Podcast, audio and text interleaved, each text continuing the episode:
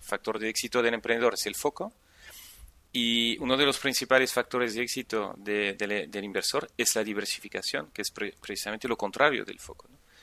Entonces muchas veces el emprendedor business angel novato empieza a invertir con mucho foco, entonces con poca diversificación y luego pues se equivoca y, lo pierde todo, ¿no? Eso es lo que a mí me, ha pasado.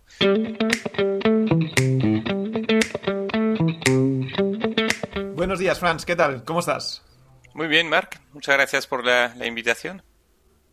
No, gracias, gracias a ti por, por, el tiempo y por aceptar la, la invitación. La verdad es que me hace mucha ilusión este, este episodio. Em, hace, yo creo, ahora 7, 8 años que, nos conocimos en los inicios de, de Novicap en, en Seed Rocket, ¿no? Ha pasado mucho tiempo y, bueno, creo que hemos, hemos eh, avanzado mucho en, en, los negocios y, nada, tengo, la verdad, muchas preguntas preparadas, a ver si, a ver si nos da tiempo un poco de tocar todos los temas. Me gustaría empezar por el pasado, ¿no? ¿Dónde empezaste tu, carrera profesional, que fue en el mundo de la consultoría en, BCG? Sí. Y lo que me gustaría preguntarte es, eh, ¿cómo decidiste el cambio ¿no? de, de, consultoría a pasar el mundo de startup? ¿Por qué dejaste una carrera, entre comillas, segura y normalmente bien pagada para pasarte al, lado oscuro de, las startups? Sí, es un plan que, que, tenía desde el inicio, antes de empezar en Boston Consulting Group mi, mi, mi plan, digamos, era quedarme ahí dos años, ah, que típicamente son los años necesarios para tener una promoción. Quería pasar al nivel siguiente, promocionar y luego salir y montar mi negocio. es, es, lo que buscaba. No, no, no tengo vocación, no tenía vocación a largo plazo de consultor, aunque no puedas decirlo cuando empiezas en esas empresas, ¿no? Porque es, ah, todo apunta a que tengas que intentar ligar ah, arriba pero mi objetivo al entrar en BCG era más de ganar experiencia, ganar contactos, ganar eh, dinero también y suficiente dinero para financiar mi, emprendimiento después. Eh, y entonces me quedé dos años, eh, promocioné y, me cambié. estaba, todo, todo planeado. Bien, y el siguiente paso fue, fue Top Rural, ¿no? Una, una compañía pues en la que estuviste pues durante 12 años, si no me equivoco. Sí, sí, sí, del 2000 al 2012. Exacto. Eh, nada, aquí sí que me gustaría pues eh, profundizar un poco más y, entender pues cómo fue el, crecimiento de la compañía desde el inicio, ¿no? Porque al final 12 años son muchos, seguro que hay altos y bajos ahí, pues cómo fue este, este, este crecimiento y sobre todo también si nos puedes destacar, seguro que hay mil, pero algunos de los aprendizajes en el, en el camino. Sí, sí, fenomenal. Pues montamos Top Rural con Marta, con mi mujer. Yo tenía 25 años y lo montamos con muy poca inversión porque empezamos en, el, en marzo de 2000, ah, justo después del estallido de la burbuja.com. Entonces, en aquel momento no, no, no había mucho apetito inversor, digamos. Acababa de haber un, un crash ah, de, la bolsa, sobre todo. Y, lo empezamos uh, sin buscar mucho capital porque éramos conscientes que, iba a ser una tarea muy, muy complicada y, entonces con un modelo muy ultra ligero, muy low cost y de financiarnos con uh, ahorros propios uh, y amigos y familiares. ¿no? Entonces fue una inversión total de, de menos de 100.000 euros fue un modelo de negocio que se prestó bien a, tener poca inversión porque era un modelo publicitario donde, o sea, un, modelo de clasificados donde los anunciantes pagaban por estar más arriba en los resultados de búsqueda. Eso, eso nos permitía uh, facturar al cliente un, uh, año, uh, un año con un año de, prepago. Y muy rápidamente nos financiamos con, con, la facturación de los clientes. Tobral fue rentable después de un año a partir de ahí fue todo crecimiento financiado con, con la misma actividad. de 2000 a 2009 ah, pasamos de 0 a 4 millones y medio de facturación y, y llegamos a ganar uh, ah, 2 millones y medio de, de EBITDA el año que, que más, con, ah, con, un equipo de 49 personas. entonces el, el crecimiento súper fuerte y muy rentable eh, hasta, hasta 2009-2010 cuando tocamos techo.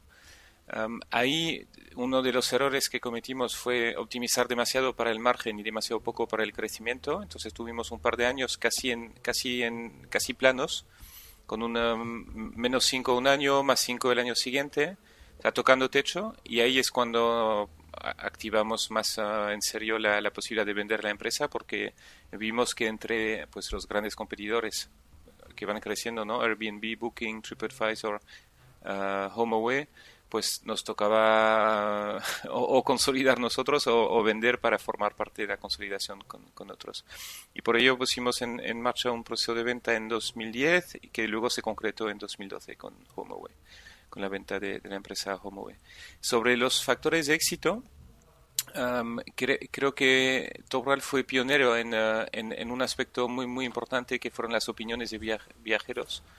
Ah, en, el 2000 ya teníamos opiniones de viajeros, éramos los únicos ah, con la Netro en tenerlas, no existía TripAdvisor todavía, no había opiniones de casas rurales en ninguna parte. ¿no? Y luego esto nos llevó a tener mucha fricción con los ah, propietarios de casas rurales porque les, les dolía cuando había una opinión negativa, a pesar de que ellos estuvieran pagando, porque la publicidad la pagaba el propietario.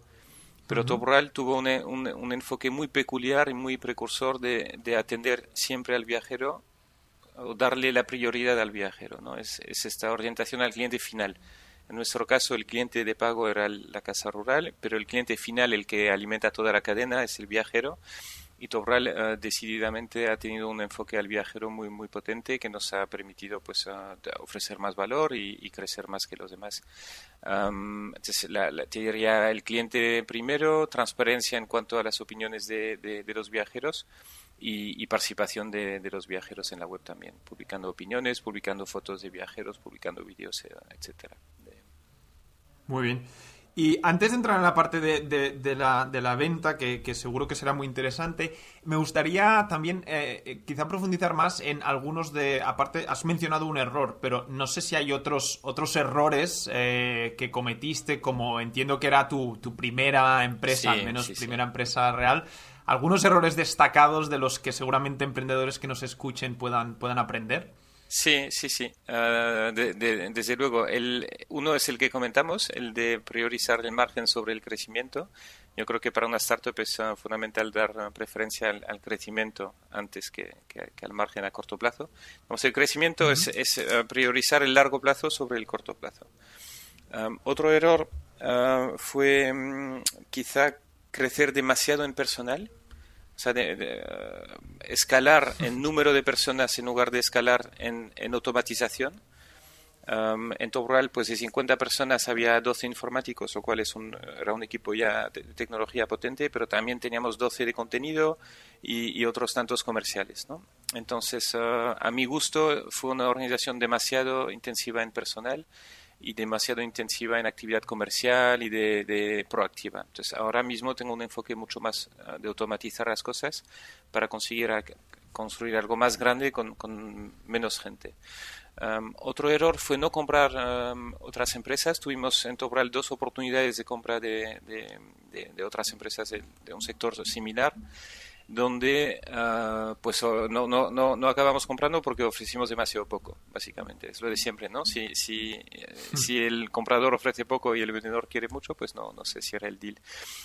a toro pasado, te diría, hay dos oportunidades donde claramente nos habría venido muy bien dar el paso, pero como emprendedor primerizo y que nunca ha comprado una empresa, al final te da mucha pereza el meterte en este, en este lío de comprar otra empresa, integrarla. Y, ahora como business angel o como socio en otras empresas siempre les animo a dar este paso, a probarlo, porque una vez que lo has probado le quitas un poco el, eh, el misterio. Es como emprender, ¿no? Antes de emprender te parece que va a ser eh, imposible, no sabes por dónde empezar, pero una vez que has emprendido una o dos veces, pues ya ves que es algo como factible, ¿no? Se aprende. Pues lo mismo con las adquisiciones de, de empresas. Y te eso, yo creo que fueron los ah, principales errores con, uh, con Bueno, otro, otro fue querer abarcar demasiado. Ah, lanzamos la, la, web con cinco patas, que era casas rurales, actividades, artesanía, productos locales, entonces con un plan muy, muy amplio. Y aquí el aprendizaje fue que es mucho mejor dar un servicio súper especializado, pero el mejor que cualquier otra alternativa en lugar de ir ofreciendo muchos servicios. ¿no? Entonces, Top estuvo un par de años desarrollando, eh, desarrollando el negocio en la, el tema del turismo de aventura también y al final acabamos cerrando el, el, este intento. Creo que es mejor ser el número uno en algo que número dos en varias cosas. Claro. Súper, súper, súper interesante. Hay, en relación a la venta, hay un, dicho típico en el mundo startup. De hecho, dos, y he escuchado los dos, ¿no? El, el una startup no se vende, te compran, y he escuchado lo contrario también, ¿no? Entonces, parece que tu experiencia, al menos la de Top Rural, va en una dirección, pero me gustaría tener tu opinión. ¿Crees que, una startup se vende o, te compran? ¿Cuál es, ¿Cómo lo ves tú? Yo, yo, yo he participado como cofundador en la venta de, tres empresas ya, que son Top Rural, Rentalia, que es la web que montó mi mujer y donde yo era cofundador, y Aplázame, donde fui cofundador con eh, Fernando Cabello Astolfi. Y en los tres casos ah, fue, un proceso que iniciamos desde el vendedor, desde la empresa. O sea, no, no, no vino un comprador a, a preguntarnos por comprar la empresa, fue algo que iniciamos nosotros. Luego como Business Angel he hecho unos, creo que tengo más de 15 exits y me parece que la mayoría de las veces es la empresa que, que ha iniciado el, el, proceso. Entonces, de, desde este punto de vista, desde mi experiencia, te diría que claramente ha sido más una experiencia de que la startup se vende. Ahora, el punto contrario lo entiendo también, ah, pues se compran porque, porque si no hay comprador, pues no la vendes. y, el que pone el precio al final y suelta el dinero es el comprador. Ah, entonces también entiendo los que dicen que las startups se compran porque, porque pues, ah, el, el, en el fondo hay, hay momentos en los que hay más apetito comprador y eso es el momento para vender. Y hay momentos en, en los que hay menos apetito comprador, pues entonces en este momento no es el, buen momento. Claro. Y, con toda esta experiencia, porque la verdad creo que hay pocas gentes en el mercado global en general, pero especialmente español, que hayan visto este, este número de, exits que has visto tú. Entonces, para las startups que, también nos escuchen y que, bueno, siempre eh, puedes tener la duda, ¿no? De, oye, eh, ¿cuándo es el buen momento del exit? Y, y, sobre todo, eh, si quiero un exit, ¿qué hago? ¿no? ¿Por dónde mm. empiezo? Porque claro, si te vienen a comprar es muy fácil, ¿no? Tienes un primer interés de alguien y en todo caso, pues quizá buscas ofertas competitivas, ya sea tú solo a través de un banco de inversión y, parece más guiada, ¿no? Pero si no tienes ningún tipo de interés, ¿cómo, ¿cuál es el approach, ¿no? ¿Cómo, qué, consejos darías a la hora de, afrontar este, este reto? Te, diría, el momento de vender, en mi opinión, es cuando vale más para el comprador que vale para ti. Ah, ¿Cómo se sabe esto? Pues cuando, cuando un, ejemplo muy claro era con Aplázame. Aplázame era un negocio de préstamo en el checkout, lo sigue siendo, lo hemos vendido a WeThink que siguen con la actividad, ah, muy intensivo en capital, ah, donde nosotros nos estábamos quedando sin, sin dinero porque no teníamos bolsillos lo suficientemente potentes para, para, financiarlo y donde eh, esta actividad generaba un negocio potencial mucho mayor para los bancos que para nosotros. Entonces el valor para el comprador era muchísimo mayor que el valor intrínseco de la actividad ah, para los socios. Entonces, como nos quedamos secos, pues fue bastante fácil encontrar un terreno eh, con distintos compradores potenciales, que, todos eran ah, bancos. pero por otra parte, te diría también que donde mis primeros emprendimientos uh, con Toporal o Rentalia tenía más o menos claro que lo íbamos a acabar vendiendo, ahora con experiencia, eh, con más edad y con eh, una perspectiva más a largo plazo, pues me planteo perfectamente con Indexa seguir a, largo plazo y no, no vender el, negocio. Ah, creo que también hay mucho valor en seguir siendo independiente, entonces que al final depende un poco de, del entorno competitivo. ¿no? En Tobral claramente teníamos que unirnos con ah, algún grupo líder a nivel mundial en Indexa claramente la independencia tiene mucho valor para nuestros clientes, entonces nos permitirá llegar más lejos. luego en cuanto a consejos para vender tu negocio, lo, lo, primero es un consejo que me dio Jesús Encinar en, en Top Rural hace mucho tiempo. Me dijo, lo primero es que tienes que empezar a auditar cuentas muchos años antes de vender la, la empresa. Si no estás auditando, pues audita ya. Uh, primer año haces una revisión limitada que te cuesta menos y es uh, menos intensiva, pero te, va a permitir detectar los errores. Y a partir de los años siguientes ya vas a auditoría formal con un... Uh, una, una, auditora top internacional, que puede ser uh, un Big Four o uno de los uh, siguientes, uh, yo te diría top 6, 7, ¿no? Para que el comprador potencial reconozca el auditor, conozca el nombre, que tenga su, que, sea un auditor con reputación, ¿no? Y luego lo segundo es intentar identificar tus compradores potenciales años antes de la venta ir a conocerles en persona, porque el, en el momento que tú quieras vender ya, ya es tarde para, para establecer la relación. Son relaciones de confianza donde es más fácil si el comprador potencial te conoce personalmente desde hace años y, ha ido ganando esa confianza en, en ti. ¿no?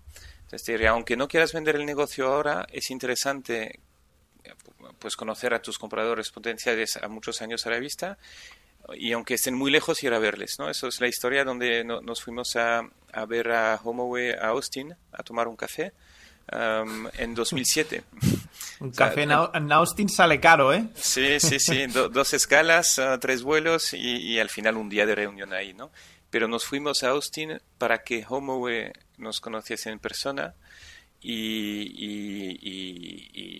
y, esto pues uh, en 2007, cuando acaban uh, comprando la empresa en 2012.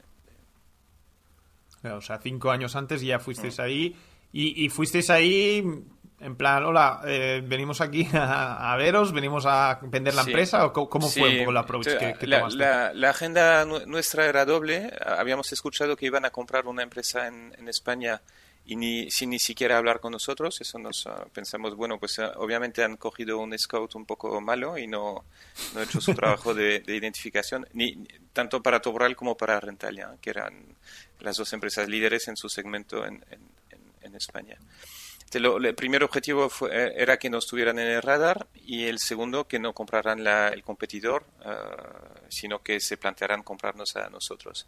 Entonces ahí vas a tomar un café para lo típico que se dice cuando estás mirando una venta potencial, pues eh, comentas que estás mirando opciones estratégicas. Dices que estamos mirando opciones estratégicas, que puede ser cualquier cosa, puede ser una venta total, venta parcial, una fusión, una compra, a lo, a lo mejor es compras tú o compras un competidor digamos que estás abierto a mirar opciones estratégicas. Y entonces no, nos preguntó, bueno, ¿y cuándo vais a estar en, Austin? Entonces dijimos, bueno, pues por ahí a finales de mayo. Dice, dice fenomenal. ¿Qué día? Dice, pues el 29, ¿te parece bien? Sí, sí, fantástico. Pues el 29 a las 10 en nuestra oficina. Y ahí, ahí empezamos. Justo pasabais por Austin, ¿no? El... Exacto, exacto. el, día, el día 29. Muy bien, muy, muy, muy interesante. Eh, entonces, quizá para, mover un poco la, conversación al siguiente tema que quería comentar, que es la parte de Business Angel, que también hay, creo que es un tema bastante de moda y, hay mucha gente pues que, le interesa o que lo está, lo está haciendo o quiere hacerlo. Eh, es, un tema, es un tema un poco complejo, ¿no? Y quizá para unas personas, como es tu caso, que venías ya del mundo, ¿no? Es, más sencillo meterte ahí, pero... Em, Quizá cuéntanos cómo, cómo empezaste tú a hacer eh, angel investing, ¿no? Y, por qué empezaste a hacerlo. Sí. yo, yo, empecé a, a, invertir en eh, startups en 2007 um, y la, porque conocimos a, a, conocí a Fernando y a Jesús Encinar, de Idealista. ¿Sí? Um, teníamos un, eh, pues modelos uh, relativamente similares, nos llevamos muy bien y en algún momento nos planteamos uh, la inversión de Jesús y Fernando uh, en, en, Top Rural y también mi, la mi inversión o la inversión de Top Rural en, en, este momento en un, um, en un negocio que estaban montando en aquel momento, un negocio de opiniones sobre negocio que se llama 11870 entonces ahí empezamos a invertir inicialmente desde Top Rural, porque Top Rural ya tenía mucho, mucho beneficio, mucha caja, y invertimos la, el beneficio de, de, Top Rural en, en uh, participar en 11870. Um, luego me di cuenta que invertir desde Top Rural no era muy no era óptimo porque estábamos metiendo a todos los socios que no necesariamente tenían el, el mismo interés. Entonces el año siguiente Top Rural empezó a repartir dividendos y cada socio pues hacía lo que quería con su dinero. Y en mi caso, ah, pues ah, estaba reinvirtiendo lo que ganaba en todo rural, lo reinvertía ah, pues luego en, en, una startup de un amigo que se llama Vino Gusto en, en Bélgica. y a partir de ahí en, en, más negocios, en Más que Médicos, que, que fue una empresa que, que montaron dos ex de Top Rural, Uh, luego en Cantox, uh, donde sigo siendo inversor, ahí fue Business Angel, uh, Zacatrus, eso te, te, hablo, de las más antiguas, ¿no? 2010, 2011, 2012. Um, luego al, al, al, vender Top Rural um, me, me, aceleré un poco porque pasé a, a, dedicarme a tiempo completo al tema de inversión en, en startups y es en aquel momento que, que entré en Novicap, vía porque nos conocimos en Seed Rocket. Y en aquel momento estaba invirtiendo en 5, 6, 7 empresas al año, lo cual fue claramente algo no sostenible porque teniendo en cuenta que el, que el Business Angel al final se queda atrapado en la inversión de media 10 años, pues si entras en, así como yo entraba en 6 empresas al año, pues en 10 años me pondría en 60. Y 60 a, título personal, sin tener una estructura y un equipo, pues no, no es algo manejable. entonces, ahí por sacar un poco de, aprendizajes, teoría que pensamos, los emprendedores pensamos que, que, cuando empezamos a invertir como business angels nos va a ir bien, porque, como decías, tenemos experiencia y sabemos. en realidad sabemos mucho menos de lo que pensamos y como dice Luis Martín Caviedes, que es socio mío, bueno, soy socio suyo en muchos negocios, dice, siempre que un emprendedor se pasa a Business Angel, el mundo pierde un buen emprendedor y gana un mal inversor. ¿Por qué? Porque las claves de éxito para ser un buen inversor son opuestas a las claves de éxito para ser un buen emprendedor. el, a ver, elabora un poco. Sí, Te, cuento, el, éxito emprendedor ah, en gran parte depende del foco. Tienes que tener mucho foco y estar totalmente dedicado a por, un negocio, ¿no? Hmm. Y lo más probable es que te vaya mal. Lo que pasa es que cuando te ha ido bien, pierdes un poco la perspectiva. Piensas que te ha ido bien porque eres bueno, ah, no piensas que te ha ido bien porque has tenido suerte, ¿no?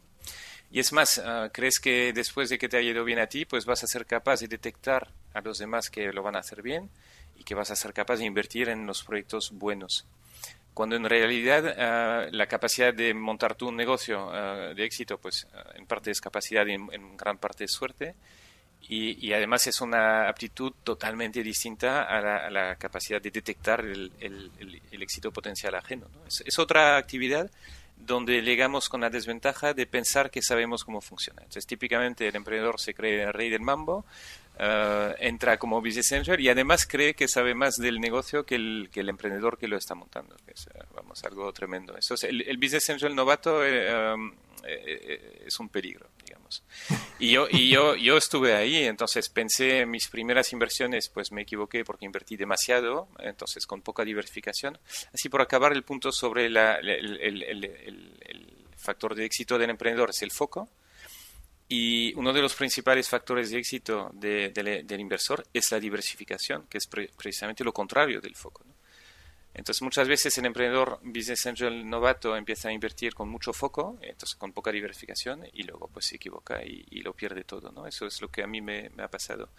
Después de cinco inversiones, en Seed Rocket con otro mentor le comentaba que mis cinco primeras inversiones eran todas un éxito que había tenido mucha suerte, que me había ido muy bien, que había acertado muchísimo porque las cinco iban muy bien. Y me preguntó, ¿y de cuántas has salido? ¿Cuántas has vendido? ¿no? Y le dije, no, todavía ninguna. Entonces me dijo, pues entonces todavía tienes cero éxito, porque el, el, éxito se ve al final. y, en este sentido, muchas veces el en el camino te, te autoengañas porque todos queremos pensar que el negocio va a ir bien, todos queremos pensar que que, mientras hay rondas, pues esto va a acabar siendo muy grande y muy valioso, pero la realidad es que la mayoría de los ah, negocios ah, o de las startups, pues ah, no, no, no, acaban teniendo éxito, porque, porque es lo normal, ¿no? Lo normal, el 80% es que acabe, acabe fracasando o, o, a lo, a lo, mejor recuperando la inversión, pero no, no, mucho más. Vale. entonces sí, se, se, aprende, se aprende mucho con la experiencia, como siempre. sí, ¿no? Hasta que no lo has hecho muchas, muchas veces. En total, ¿cuántas inversiones has, has hecho como Business Angel aproximadamente? he hecho más de 45 en directo y he hecho 13 vía Water Funds. Vale, entendido. Quizá un par de preguntas, ¿no? Porque has dicho que empezaste en, en, el mundo de, Business Angel o de inversiones en startups en 2007, donde aún estabas en, en Top Rural, ¿no?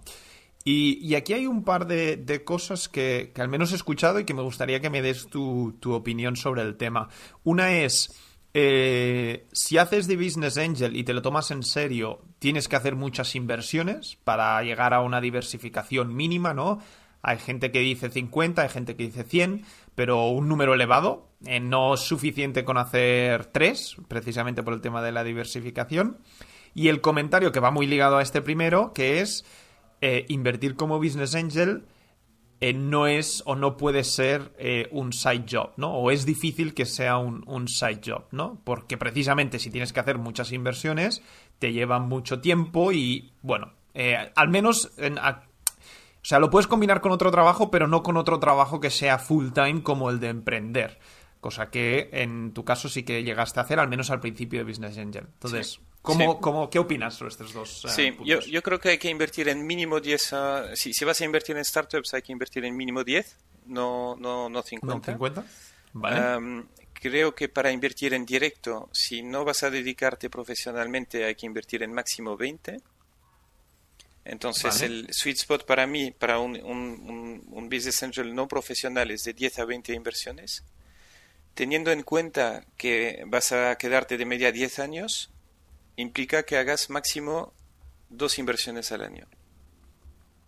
Y eso es algo en, en, lo que nos equivocamos, o yo me equivoqué al inicio, haciendo 5 o 6 inversiones, pues me iba para 50, 60. Entonces, lo, lo, que hago ahora, como no me dedico a, a la inversión en startups, sino que estoy a, a, tiempo completo con Indexa y con BeWater, pues um, uh, lo que hago ahora es obligarme a hacer máximo una inversión al año.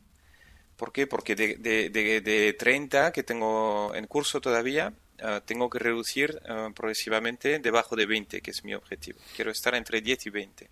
Entonces, para llegar a 10 a 20, tengo que hacer una al año y cuando esté debajo de 20 ya podré hacer una o dos al año. Yo sí creo que se puede hacer como actividad complementaria si tienes un número pequeño de nuevas inversiones. Las inversiones antiguas, aunque te quedes 10 años, te requiere, nos requieren muy poco tiempo, porque son empresas que ya funcionan, tienen un equipo, tienen otros inversores que han tomado el relevo, que han puesto más dinero, otro lead investor, y, y uh -huh. de alguna forma pues eh, es estar disponible por si te... Yo, yo, intento estar disponible siempre, ¿no? Para, incluso para las donde invertí en 2010 o 2011. Uh, pero la práctica es que me, requiere, me piden muy, muy poco tiempo. Uh, lo que requiere más tiempo es el inicio, uh, porque ahí estás negociando pacto de socio, estás, hay más temas que poner en marcha y, el emprendedor suele pedir más, consejo también. Entonces, yo sí creo que es compatible a, condición de hacer en directo una o dos inversiones al año. Y luego el resto, yo tengo mucha diversificación complementaria gracias a, a Water Funds, que es uh, una plataforma donde al final eh, es una forma de coinvertir con otros que se lo están, uh, donde hay un equipo que se lo está mirando por, por ti. Claro. Y también es otra fase de inversión, es una fase más, uh, más posterior, donde hay menos, menos riesgo. Claro, porque solo para, para, profundizar en este tema, ¿eh? 20, ¿por, qué, ¿por qué crees que 20 inversiones es suficiente di diversificación teniendo en cuenta que como Business Angel entras en etapas muy, muy tempranas, ¿no? Sí, sí. Es más una limitación de, de, de tiempo y de, ah, vale. y de dinero. El, el, también hay que ver cuánto va a ocupar este, esta parte de tu cartera, ¿no? El, la inversión en startups en, en, principio no debería ocupar más del 10% de tu, de tu patrimonio uh, total. Claro. ¿Por qué? Porque es una inversión de muchísimo riesgo, es una inversión no líquida.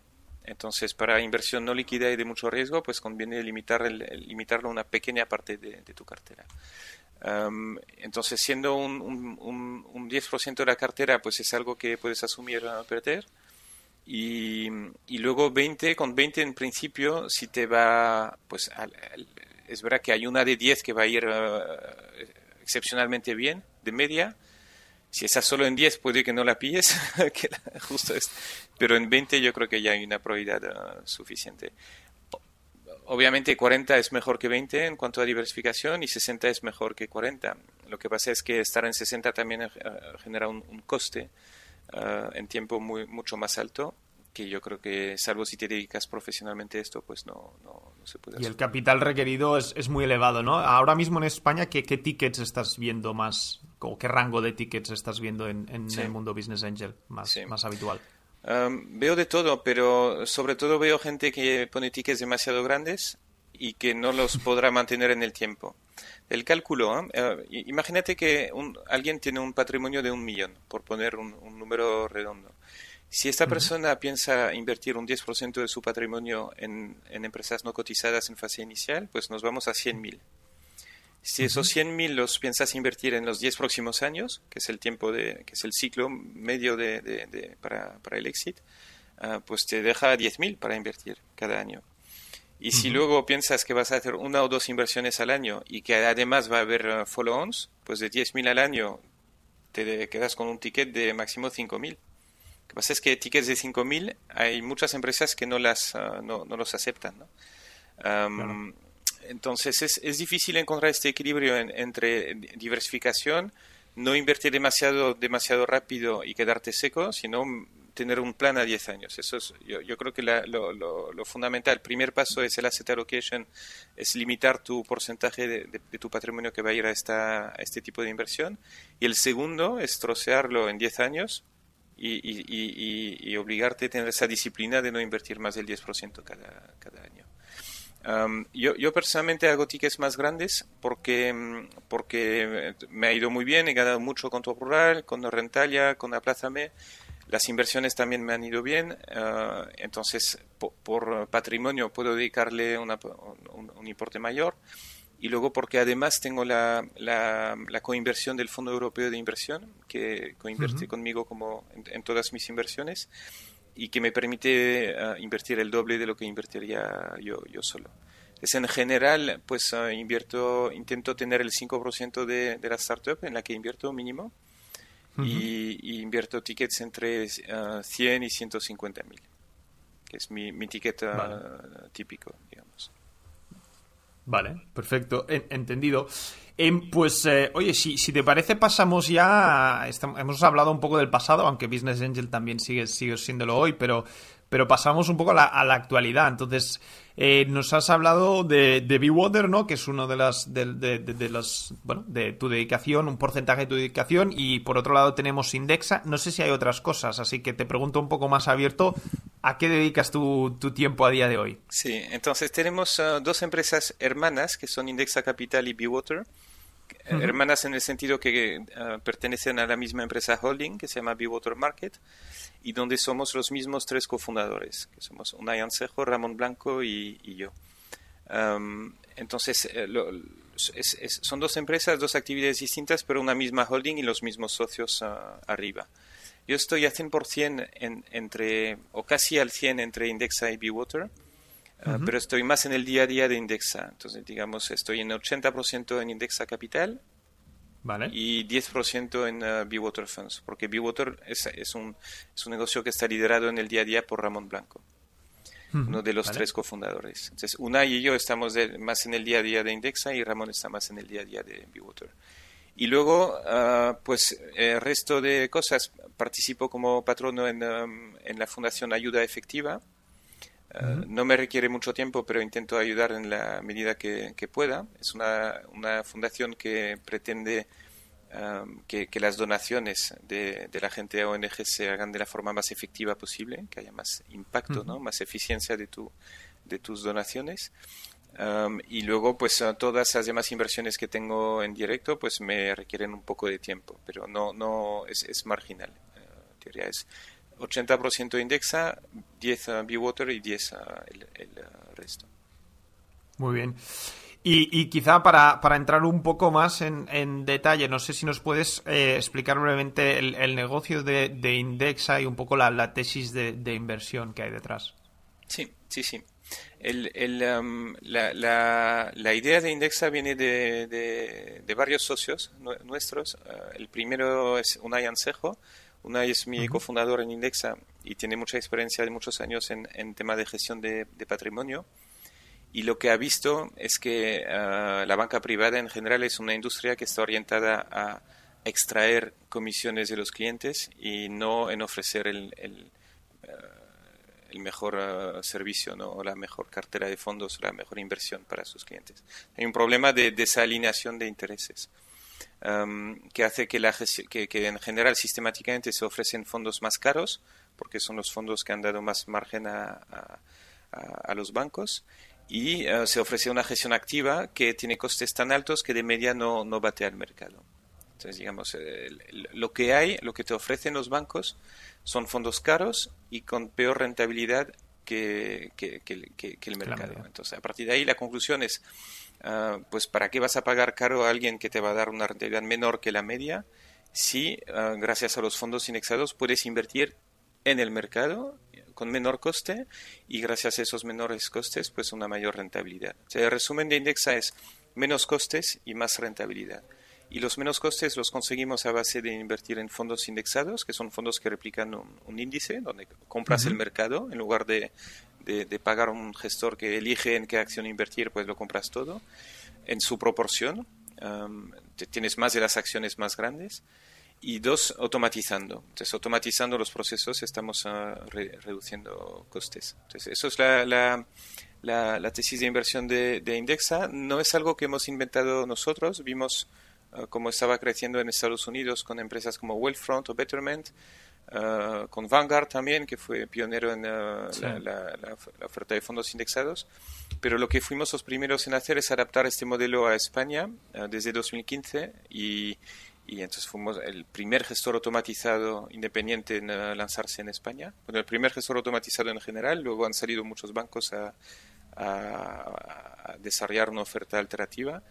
Um, y hoy, um, pues por, por, darte unos números, ¿no? Es, um, estamos en 900 millones de, euros gestionados. No está uh, mal. Lo cual es, es mucho por una empresa que lleva solo 5 años. Ah, pero sigue siendo muy poco en el sector de la gestión de, activos en, España. hay que tener en cuenta que en España hay como 350 mil millones invertidos en fondos y en planes de pensiones.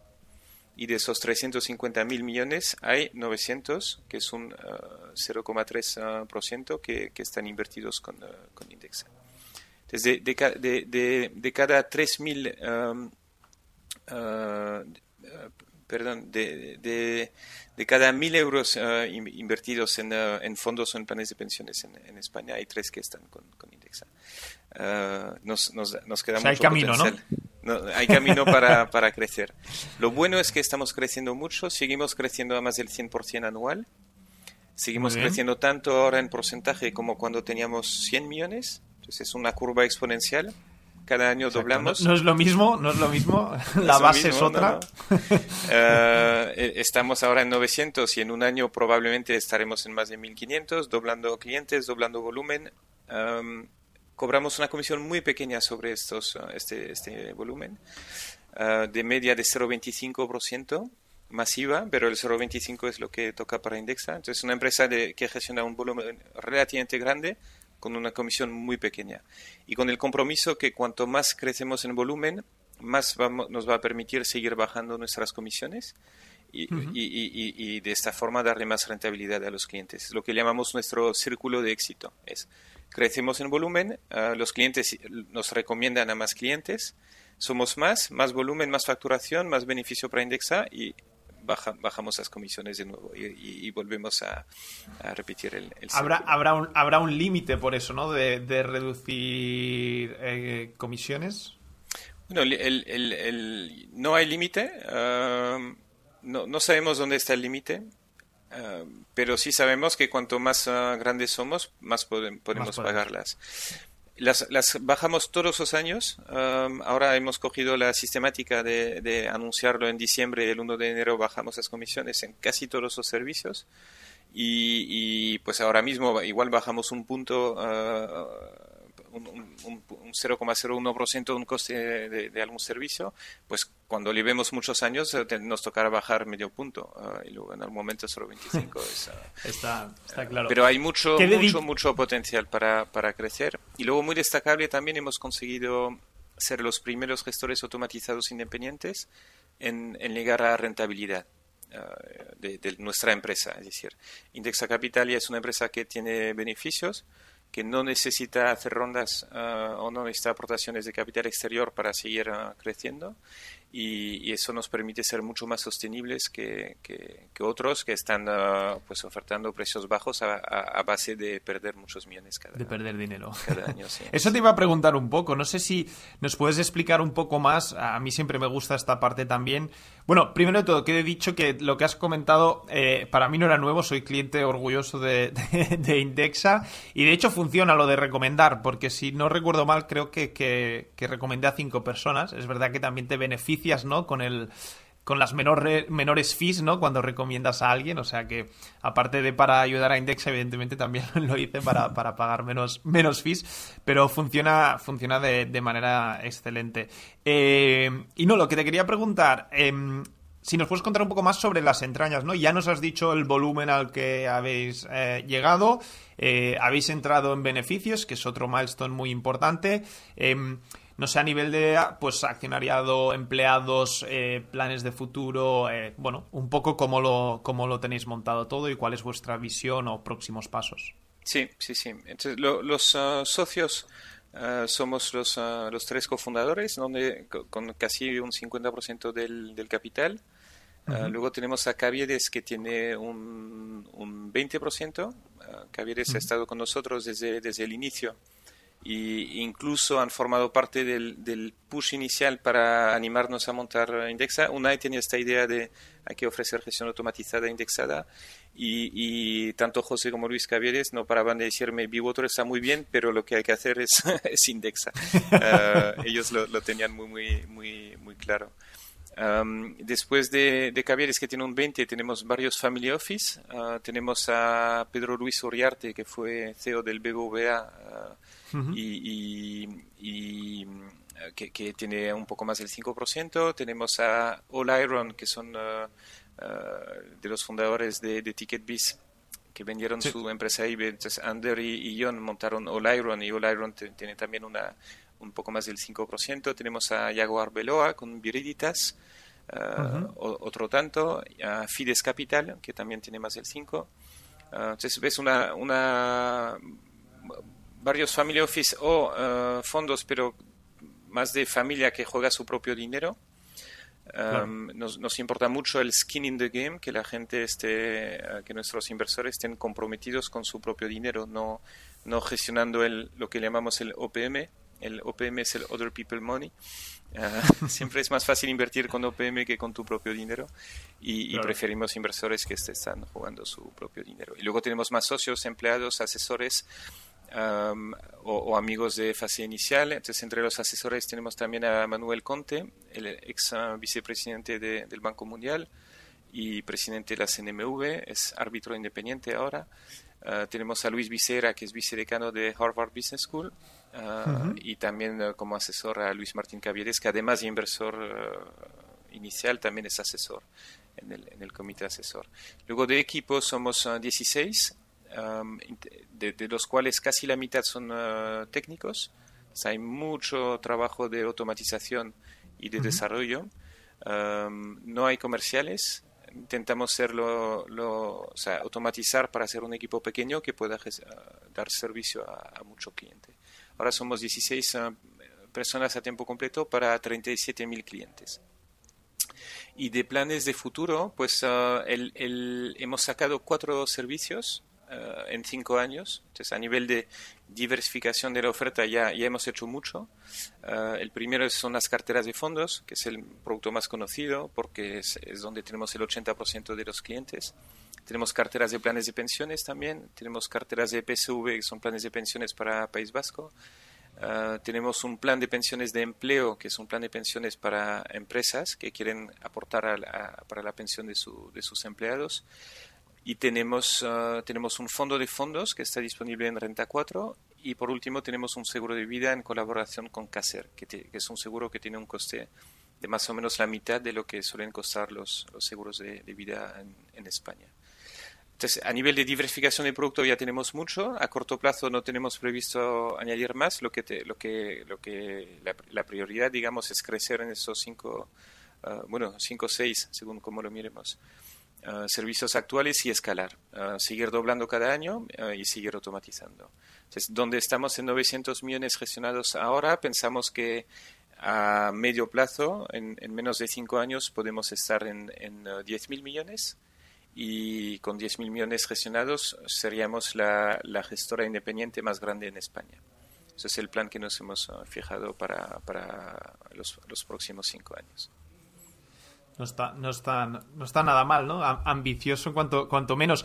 Eh, quizá la clave de todo esto, ¿cómo, cómo crecéis? Tanto y sobre todo sin, sin comerciales. ¿Cuál es la, forma en que habéis conseguido esto y planeáis seguir este crecimiento acelerado? Sí. Tenemos una, una obsesión por eh, eh, aportarle valor al cliente. Muchos lo dicen, pero pocos lo, lo hacen. Eh, ponemos el interés del cliente encima de todo y, y, y, luego estamos en un trabajo continuo de mejoras continuas, de escuchar lo que nos dice el cliente, lo que nos pide, Ah, y de mejorar el servicio. Eso es algo continuo donde, que, se nota, ah, pues, ah, que nos permite de alguna forma pasar del, del aprobado al, al, al notable, lo, que, lo que muchos llaman el efecto wow, ¿no? Tienes que conseguir un cliente tan satisfecho que no solo esté contento con el servicio, sino que salga proactivamente a recomendarlo.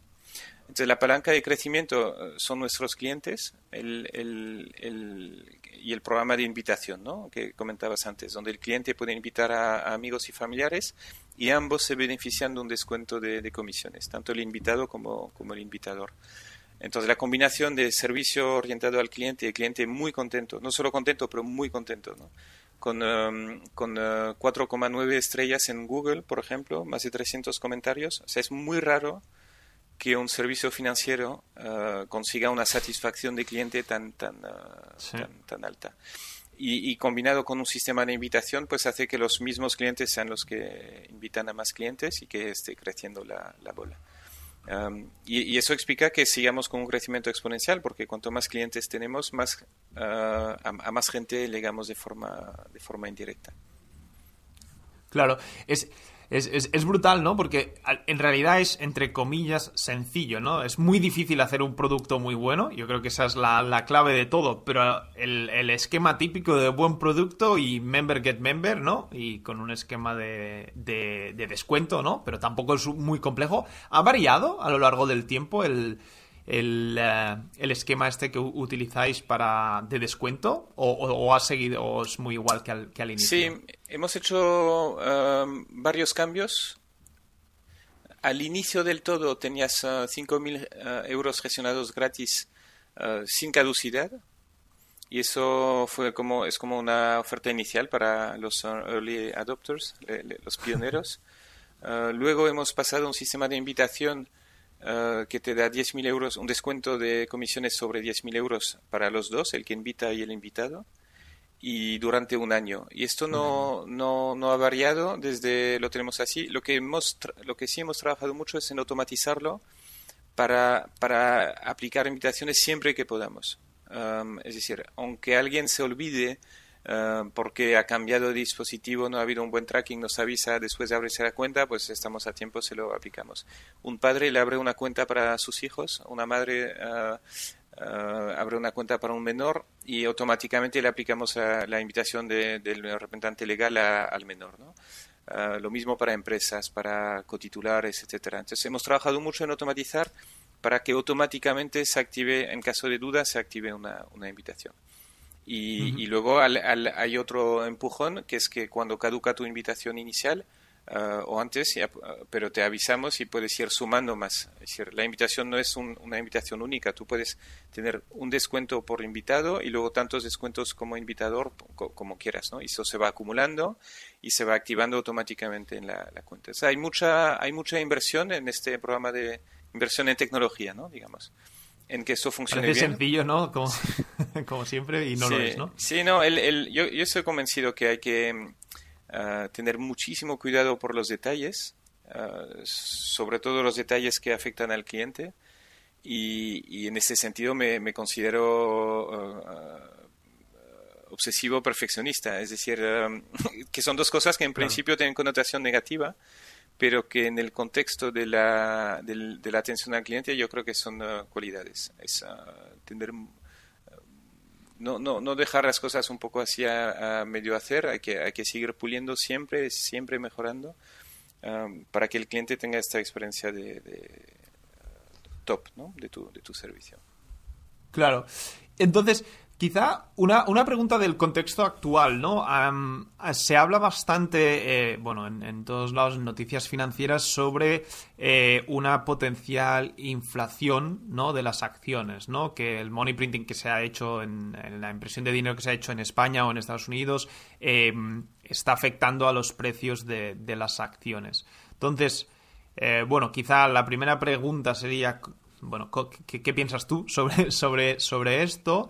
Pero sobre todo me interesa saber, em, para alguien que tiene unos, unos buenos ahorros, ¿no? Y, se está planteando empezar a invertir, em, ¿qué le recomendarías, no? Hay la opción de decir, oye, empiezo y eh, si he decidido con 20% de mi portfolio tener que ir en fondos indexados a través de Indexa, ¡pum!, lo meto de golpe.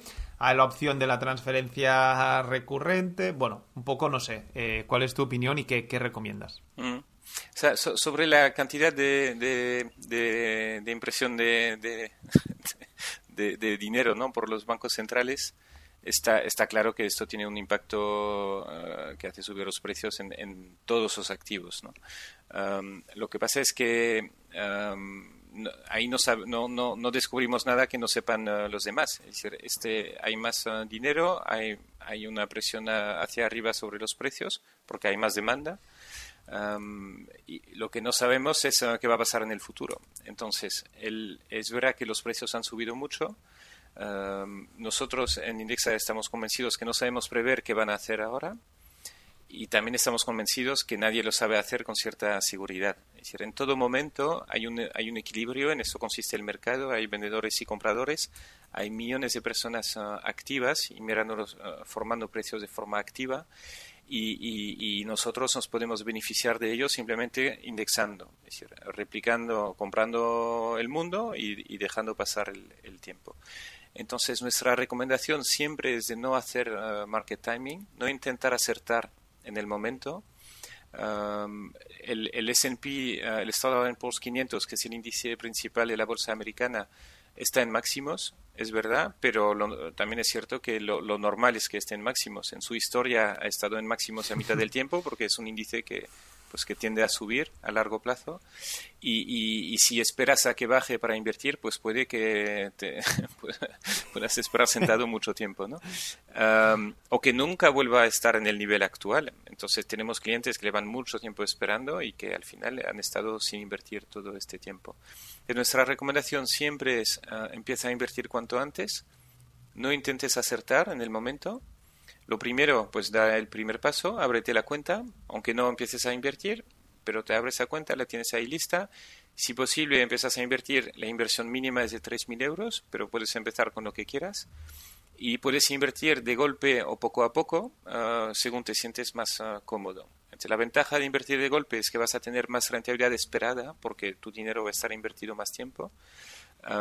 Pero puede que te genere cierta inquietud uh, sobre el momento, si he entrado en buen momento o mal momento, y en este caso, pues uh, conviene uh, trocearlo e invertir poco a poco.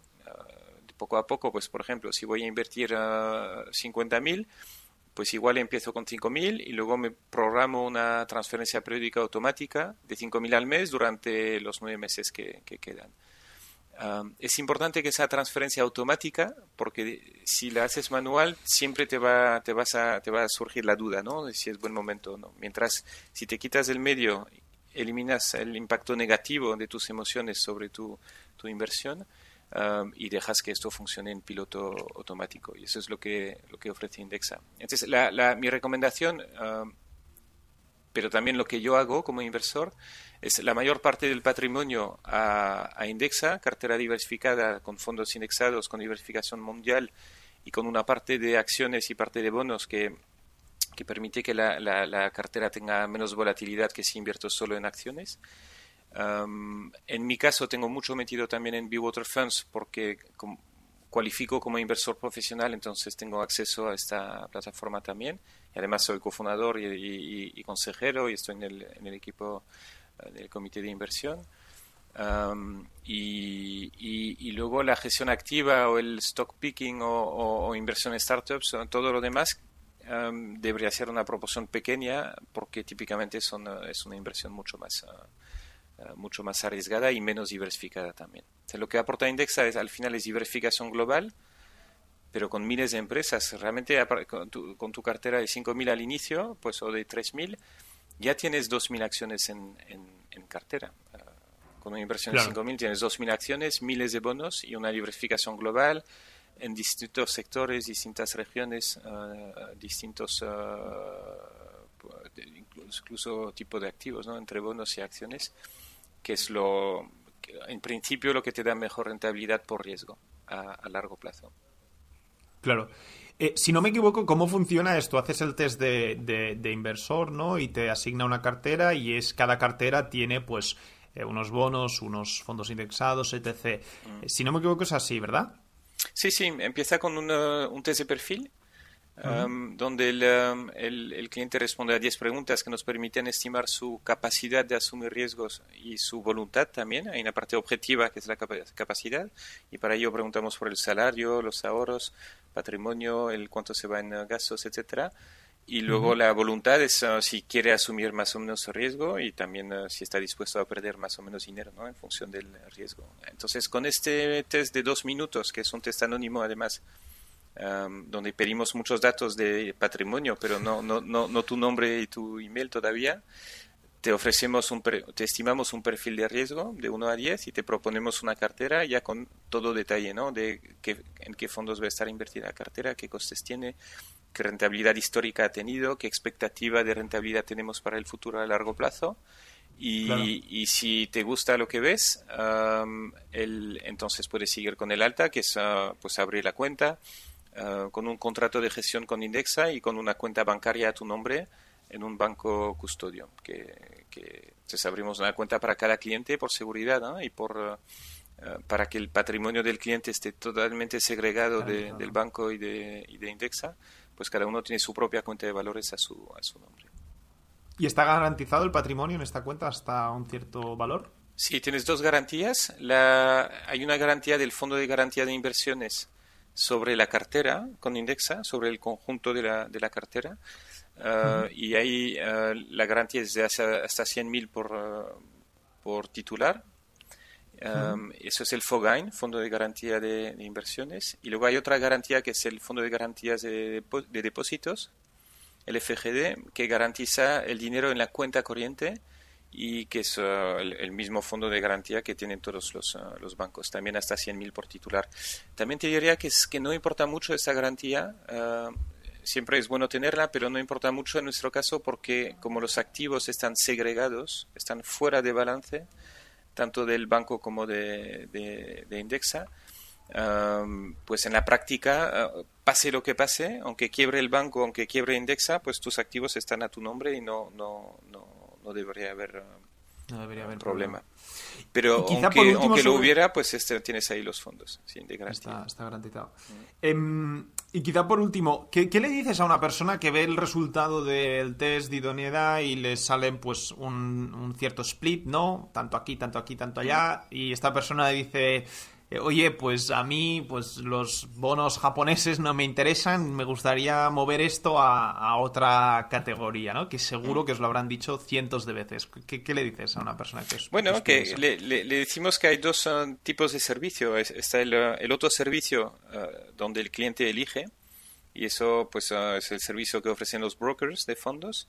Tú puedes abrirte una cuenta en Selfbank, en Renta 4, en MyInvestor, en, hay muchos sitios donde puedes comprar fondos y ahí tienes control y tú eliges lo que, lo que quieras. no es lo que recomendamos porque en, en general eh, cuando el cliente empieza a hacer este tipo de gestión activa pues uh, sufre sus sesgos emocionales, uh, sufre uh, la presión del mercado y, y, en general consigue un peor resultado que con una cartera diversificada y equilibrada con reajustes automáticos. Y luego el segundo servicio es el de Indexa, es gestión delegada y, y en nuestro caso automatizada donde nos delegas la gestión y nos ocupamos nosotros de optimizarla. Eh, y en ese servicio no, no, hay, eh, no hay selección. Eh, porque, porque gestionamos la cartera como pensamos que es óptimo para nosotros mismos como clientes y para nuestros clientes. Yo tengo, tengo una cartera, bueno, tenemos un servicio de gestión personalizada, hay una excepción a lo que te comento aquí, es verdad que hay clientes con más de 500.000 euros invertidos que sí tienen acceso a la personalización de la cartera. Entonces ellos pueden hablar con, con UNAI, que es nuestro gestor, y comentarles este tema de preferencia por un, tipo de activo sobre otro, de quitar bonos, etcétera, ¿no? pero es la excepción porque son pocos clientes y porque la mayoría de clientes de más de 500.000 no, no usan este servicio. La mayoría de clientes que tengan más de 500.000 o incluso varios millones ah, tienen la misma cartera modelo que uno que tiene 100.000 euros y, nos han delegado la gestión y nos ocupa, es Indexa que se ocupa de optimizar la, cartera. Claro. Perfecto, pues eh, creo que hemos cubierto al menos las, dudas más, más típicas y, principales ¿no? sobre, sobre, el tema. Eh, me gustaría enfocar la, parte final de, este podcast en, temas un poquito más, más personales, ¿no? Y, la primera pregunta que, se, me ha, bueno, se me ha venido a la mente muchas veces durante esta, esta charla es un poco cómo lo haces para, para gestionar tu, tu tiempo, tu, tu, energía, tu foco, porque hemos hablado de, bueno, de empezar varias empresas, invertir en muchísimas, sigues gestionando varias empresas e inversiones. Eh, no sé, hay algunos, algunos trucos ¿no? que, que tú utilices para, para estar pues, productivo y, energético. Sí, sí, sí, pues eh, encantado de comentar. Te, te, te comento uh, de pasada rápidamente sobre B-Water Funds si te parece bien, y luego seguimos con la parte personal y de organización personal. Entonces, yo, yo tengo el, el, el 80% de mi tiempo está dedicado a Indexa, es donde estoy en el día a día ahí mejorando detalles junto con el resto del equipo. Y el 10 está con Be Water Funds, que es una empresa que hemos montado los mismos fundadores y que ah, pero que es muy distinta a Indexa ah, que básicamente Be Water Funds lo que hace es invertir en, en, en startups ya maduras cuando ya tienen beneficios y donde invertimos comprando acciones a los socios actuales. somos un inversor de secundario en lugar de ampliaciones de capital. Típicamente, cuando hay ampliaciones de capital en una startup, hay muchos inversores que están ahí compitiendo para financiarla, porque hay mucho dinero público y mucho fondo de capital riesgo. Pero cuando la empresa ha, ha, acabado su travesía del desierto, ya no necesita capital, tiene cash flow positivo, pues en general tiene algunos socios o incluso los emprendedores que quieren vender un poquito eh, para diversificar, para hacer eh, un poco de liquidez. Y ahí hay pocos compradores. Entonces, la tesis de inversión de Bewater es, eh, eso es el, terreno donde invierte Bewater y lo hacemos montando un fondo por cada inversión para, para poder ofrecer en nuestra, nuestra plataforma la inversión a nuestros inversores profesionales que están de alta en Bewater Funds y que puedan, que pueden elegir ellos exactamente en qué, en qué fondo quieren invertir. Entonces, de momento tenemos 13 fondos donde cada inversor eh, elige por su cuenta si invierte en uno, en otro o en, o, en varios, etcétera, ¿no? Entonces, hemos hecho ¿Hay cantidad mínima? no, hay, no hay cantidad mínima porque son, está reservado para inversores profesionales. Entonces, la, las condiciones que pone la ley para ser inversor profesional son muy estrictas. Ah, hay que tener más de 500.000 euros en patrimonio líquido Uh, o hacer más de o hacer uh, tener experiencia en este tipo de inversiones o tener experiencia en el sector financiero hay que cumplir con dos de las tres condiciones. Entonces cualifican um, poca gente y los profesionales que cualifican ahí ya pueden elegir si invierten uh, pues hemos tenido tickets desde 2.000 euros hasta 200.000 de, de momento. Hemos hecho 13 inversiones en, en 13 empresas con cash flow positivo o a punto de y, estamos ahí creando un nuevo fondo cada dos, tres meses más o menos, eh, con la idea de dar liquidez al, del lado startups, a gente que quiere vender, y también de dar liquidez a nuestros inversores, porque los que invierten en un fondo luego pueden eh, comprar o vender participaciones en, en, la web. Entonces, no, no es una inversión más líquida en el sentido que no necesariamente tienen que esperar hasta que haya un exit para, para ver el, dinero volver, sino que en algún momento pueden ah, publicar un, interés ah, de, venta de sus participaciones y a lo mejor otro inversor ah, les puede comprar. ¿Y funciona vía el, el, éxito para estos inversores de Bewater siempre es vía un exit final o también hay casos de empresas donde hay, no sé, dividendos o otras opciones de, obtener liquidez sobre estas participaciones? Habrán dividendos, no lo hemos tenido todavía porque son empresas de crecimiento todavía que están reinvirtiendo. Eh, también hemos tenido rotación de inversores que han vendido su participación y ya han tenido su propio exit. Eh, tenemos unas cuantas, eh, es algo que facilitamos tanto que, que, ocurre pues cada semana, tenemos alguna transacción. Y también hemos tenido un éxito completo con Gana Energía, donde es una empresa donde acabábamos de invertir y se ha vendido a Repsol hace, hace, hace poco tiempo. entonces, habrán los tres. Dividendos, lo habrá en algún momento, secundarios entre inversores y, y exit completo. Exit final. Entonces es un negocio, pues yo, yo, creo que es un negocio muy interesante, muy complementario para inversor profesional, family office, business angels también, uh, que quieran tener más diversificación que, que, con la inversión en directo y también más liquidez, uh, no necesariamente quedarte atrapado ahí los 10 años. Y luego sobre la, la, la, organización, pues me, obviamente me ha costado mucho uh, compaginar los, los distintos empleos, las distintas actividades. He ido recortando muchísimo um, para, para tener tiempo.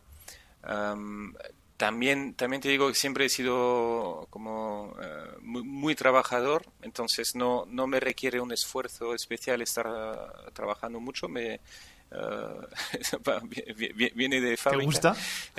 Sí, sí, estoy, estoy, estoy en ello. Y, luego hago deporte. Eh, tuve un problema al inicio del Top Rural, eh, es que empecé a emprender, me cambié de país de Bélgica a España eh, y dejé de hacer deporte. No hacía mucho, pero lo dejé por completo. Y, en un año ya empezaba a tener problemas de, de, salud. entonces, desde entonces, pues he retomado el, deporte y, pues salgo en bici cada, casi cada domingo. Eh, rutas largas, me, gusta muchísimo salir en, en, bici, hacer uh, tanto mountain bike como gravel o, carretera. juego al pádel, entonces para mí el, deporte sí que forma parte de, mi equilibrio porque necesito estar en, en, actividad física también. Y luego no hay mucho, no tengo mucho otro hack, tampoco creo que tenga un, una experiencia súper relevante en, esto. Eh, sí, creo que al final es, es importante encontrar un, equilibrio personal porque esto es una carrera de fondo. Eh, y si, pues tú, ya lo sabes también, ¿no? Con Novicap uh, lleváis unos cuantos años y, y, y, y, ojalá podáis llevar muchos más. así que esto hay que, hay que, hay que equilibrarlo. Sí, sí. 100%. Y, y si nos vamos atrás y pensamos en, porque hay gente que nos escucha, sabemos que, que hay tenemos como dos franjas de edad, ¿no? Y una franja de edad es la, más joven, ¿no?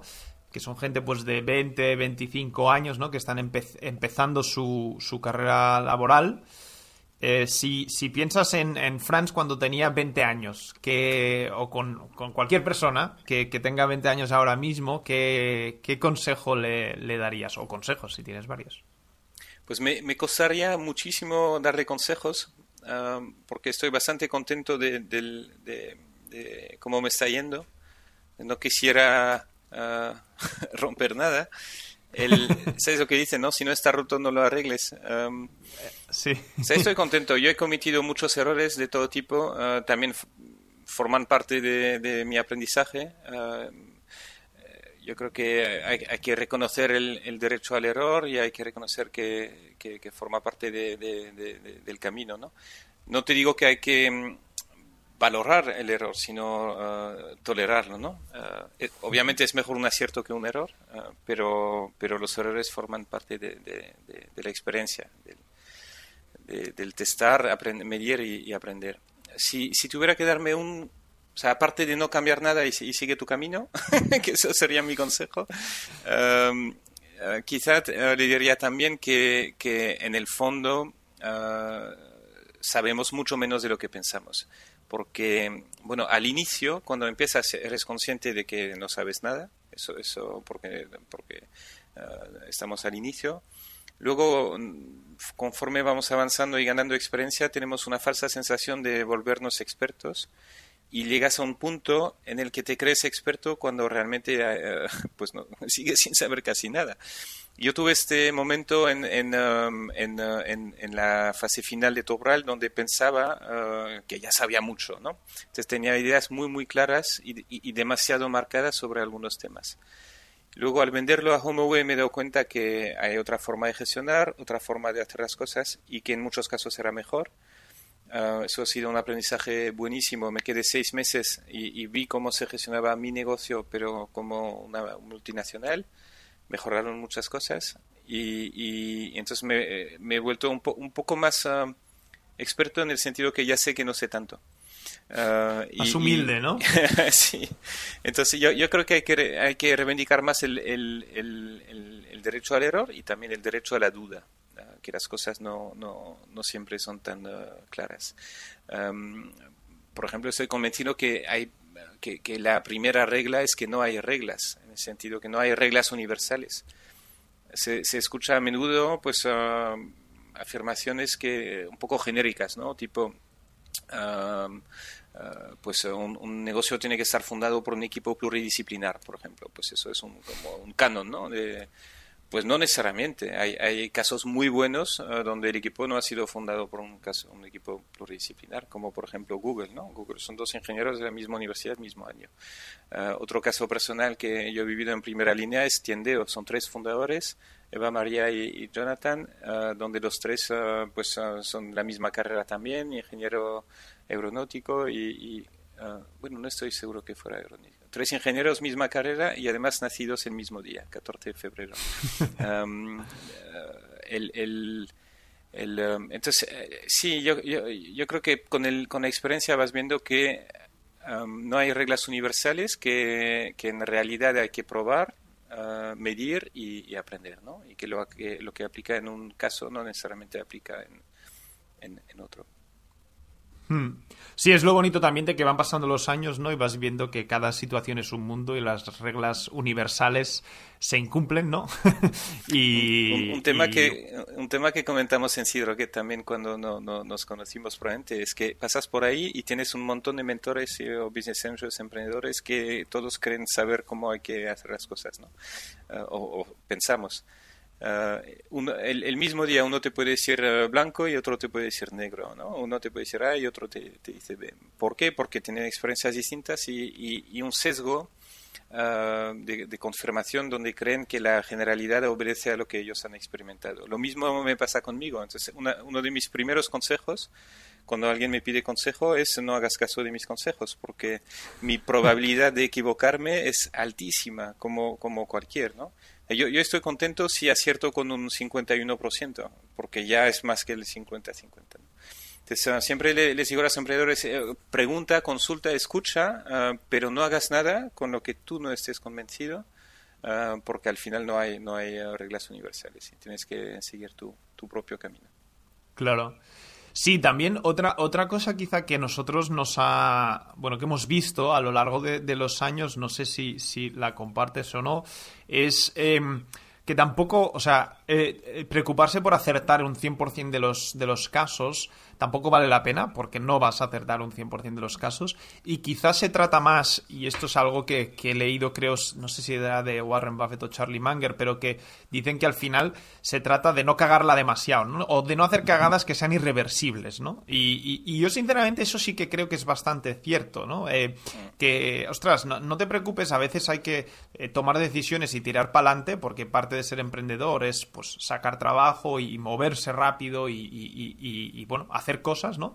Eh, y al final lo único que tienes que preocuparte quizá son esas decisiones que son irreversibles, ¿no? De que no puedes volver atrás y, modificar. Si es reversible, tira para adelante, ¿no? Y, bueno, y básicamente esto. No, sé si, resuena con tu, con tu experiencia. Totalmente, totalmente. Es, una gestión de riesgo eh, que, que, aprendemos mucho más en el sector financiero, eh, pero que no es muy común en el sector startups. Y, eso es en parte culpa de los inversores, te diría, porque el, el, hay un problema de desalineación entre inversores y emprendedor. Ah, tú como emprendedor tienes la obligación de, de, llevar tu negocio, de intentar llevar tu negocio a, buen puerto y de no jugártelo a doble y nada, o nada ah, a cada, cada, cada año tienes, no estás diversificado, estás concentrado en un negocio y en beneficio de tus socios, de tus empleados, de tus clientes, pues hay que, hay que gestionar esto con eh, un riesgo controlado. ¿no? El, el, inversor a cambio pues eh, está en 20 negocios, en 40, en 60, está diversificado. Aquí mm, que, quiebres o no, pues da más o menos igual en el fondo. Eh, lo que busca es un, un, por 10 o un por 20, entonces te va a empujar a tomar un riesgo que no necesariamente es el óptimo para ti. y típicamente, pues cuando un inversor te dice hay que, hay que expandir, hay que internacionalizar, hay que comprar, hay que... Todas son decisiones que te aumentan el riesgo y que te aumentan tu dependencia de la financiación también. Entonces, cuando, cuando un venture capital dice hay que internacionalizar, en realidad no, no necesariamente piensa que hay una oportunidad, pero sí, bueno, sí para él, que si se internacionaliza se va a quemar más dinero y hará falta más, más rondas, ¿no? entonces, sí, yo te diría que es, verdad, hay, hay, es, diferenciar los riesgos ah, de, de, muerte de los riesgos asumibles.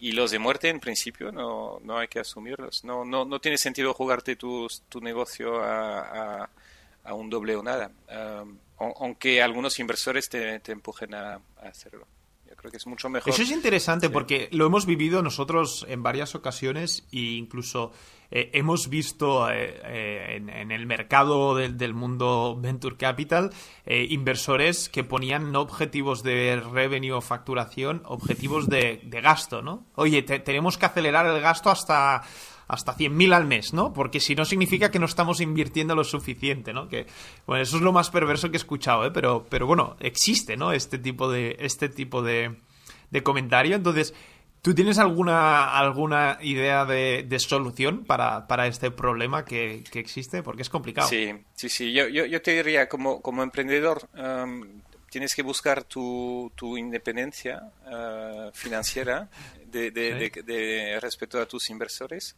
Porque cuando hay ronda, los inversores y los emprendedores no están alineados. El inversor quiere que haya que poder invertir más porque es su negocio. Uh, cobran uh, comisiones de gestión sobre la cantidad que, que invierte el emprendedor eh, en principio quiere tener un negocio más sostenible y menos intensivo en capital para diluirse menos. Entonces mi recomendación es intenta que cada ronda te lleve a, te pueda llevar a beneficio. O sea, apunta break-even con tu ronda actual. Y luego, ya si, si, si, quieres, eh, pues a lo mejor plantearás otra ronda, pero la plantearás sin el agua al cuello y sin la necesidad de hacer una ronda. El, problema es que en general cuando, cuando te obligan a gastar más de lo que, de lo que puedes para llegar a break-even, pues llegas a la siguiente ronda sin, sin margen de maniobra. Si tengo seis meses de caja, necesito ampliar capital, es imposible que me pongan beneficio sin tener que, sin reducir drásticamente el volumen y entonces ya estás pillado. Ah, yo creo que la forma de evitar esto es, ah, es, es planificando el gasto para que te lleve a break-even con ah, lo que tienes ahora. Y, y, no dejarte no dejar que otro mande en tu negocio. Aunque aunque un inversor te diga mira hay que gastar eso lo he visto también eh, eh, mínimo tienes que perder 100.000 al mes dice pero cómo que, ¿qué tipo de objetivo es esto no pérdida mínima de 100.000 ¿por qué? pues porque quiere que quiere poner más no no no tiene sentido sí ahí están enseñando sus, sus cartas clarísimas, ¿no? Eh, pero sí, de hecho... Ahí Novicap es muy buen ejemplo porque habéis sido eh, relativamente eficientes en capital eh, en comparación con en un sector donde otros han sido muchísimo más intensivos y, y, y, claramente pues sois el proyecto que está demostrando que, que, es sostenible y que, y que puede ser líder a, a, largo plazo. ¿no? Eso es, Sí, es, lo, que iba a decir, que sin, sin tener este consejo de inicio eh, tuyo, eh, que seguramente nos lo hubieses dado si hubiésemos hablado de esto, pero no, no lo sabíamos, pero un poco por el contexto de mercado también nosotros decidimos apuntar a, esto, ¿no? Eh, llegó un momento que dijimos, oye, no, no, tiene mucho sentido seguir esta bola, ¿no? De, rondas y lo que tú has dicho, ¿no? Justo apuntamos a profitability y bueno, desde que llegamos ahí, ahí seguimos, ¿no? Y, y te da una, te da una libertad, como tú dices, de decidir ¿no? tu, tu, futuro y por mucho que, claro, tienes accionistas, evidentemente, y, pues todas las decisiones, las importantes, se toman de forma conjunta. Pero bueno, por lo menos tienes esa, esa libertad que es, eh, que es muy, muy importante, totalmente. Bien, eh, pues eh, Franz, ya casi, casi estamos. creo que un, par de preguntas más y, cerramos. La, la, penúltima sería cuando, cuando piensas en la palabra éxito, eh, ¿quién te viene a la cabeza? Si es que hay una persona que te venga a la cabeza. no, no, no he pensado, no suelo pensar en éxito como en personas. para mí hay una, una, dimensión importante del éxito, es más bien un, un, uh, un concepto. Es, uh, para mí éxito es libertad en, en, en, muchos aspectos, ¿no? Entonces, libertad de poder hacer lo que quieres, libertad de poder tomar decisiones, libertad de poder tener impacto si quieres o no. entonces, yo creo que hay muchísimo valor para mí, casi por encima de todo está, está la libertad, ¿no? independientemente del contexto electoral, que en, sabes que hay elecciones en Madrid en, breve, pero de todas formas ahí es algo que a mí me falta yo como no como como como belga, no no español, pues no no puedo votar, aunque me duela mucho, pues ah, soy un ciudadano de segunda, de hecho casi no soy ciudadano porque como no puedo votar, pues tengo derecho a pagar impuestos, pero no, no tengo la... Pero no a, elegir quién, quién decide. Pero sí, la, libertad ante todo. y luego en mi caso, a, mí me importa mucho el, el construir algo grande y algo que sirva a mucha gente y algo que tenga impacto. Eso es un gusto personal. Entonces, estoy muy, eh, muy cómodo en un negocio B2C orientado al, al al cliente final porque me parece muy o sea, muy muy valioso uh, ¿cómo se dice? Ah, ah, o sea, se, se, valora mucho el estar ayudando a tanta gente de forma interesada, es, nuestro negocio, pero nuestro negocio está alineado con el, con el interés de los clientes y eso me, me parece muy gratificante, eso es la palabra que, buscaba. Vale, vale, o sea, libertad y impacto positivo, ¿no? Em, muy bien. Em, por último, es un tema obligado. No quería hablar mucho de este tema, pero está el tema de, las cripto, ¿no? Em, eh, no sé, la pregunta es sencilla. ¿Eres inversor en cripto? Si no, ¿y por qué? Mm. No, no soy inversor en cripto, nunca lo, he sido, no creo que lo sea nunca, aunque como te decía hay que reivindicar el derecho a la duda ah, y el futuro es muy largo, pero no, no creo que vaya a invertir en cripto nunca porque hasta ahora, ya, ya tengo 47 años, y hasta la fecha nunca he invertido en ningún activo que no sea un activo productivo. Es decir, no, no, nunca he invertido en dólares, por ejemplo, no he invertido en yenes, no he invertido en ah, materias primas, no he comprado oro, no he comprado entonces, para mí la inversión ah, consiste en invertir en, algo productivo, algo que genera retornos y que tiene un valor ah, intrínseco. Tampoco invierto en euros, es decir, en, la cuenta corriente tengo lo justo para cubrir unos meses de gasto, pero no tengo una posición inversora de decidir si meto mi dinero, guardo mucha liquidez en euros o en, ah, o en dólares o en criptos, ¿no? simplemente no, para mí no es inversión, eso es especulación. no creo que pueda acertar más especulando ahí que, otros. No creo que genere valor a largo plazo. Entonces, nada, pues no, no, no meto. y, respeto a los que lo pongan, ¿no? Es, uh, o sea, si alguien quiere uh, jugar a, ganar con Bitcoin, pues no, no, no me parece mal. Pero no lo, no lo, no lo hago ni lo recomiendo y, desde luego no lo invertimos para con el dinero de nuestros clientes. no, ya, eso está, está, está clarísimo. Pues, eh, Franz, eh, mil gracias. Creo que los temas que hemos eh, hablado son interesantísimos. Hemos tocado, pues, pues bueno, desde tu carrera como emprendedor, parte de Business Angel, que estoy seguro que mucha gente podrá aprender muchísimo de las lecciones ahí, y sobre todo, pues lo que has construido más recientemente con, con Indexa y con Bewater, que la verdad es que es eh, de admirar. Eh, habéis conseguido mucho y, la ambición que tenéis es aún más grande, eh, cosa que, dice mucho de, de vosotros. Y nada, te agradezco muchísimo el tiempo y bueno, seguiremos en contacto como como, siempre. Mil gracias. Muchísimas gracias, Marc. Un placer.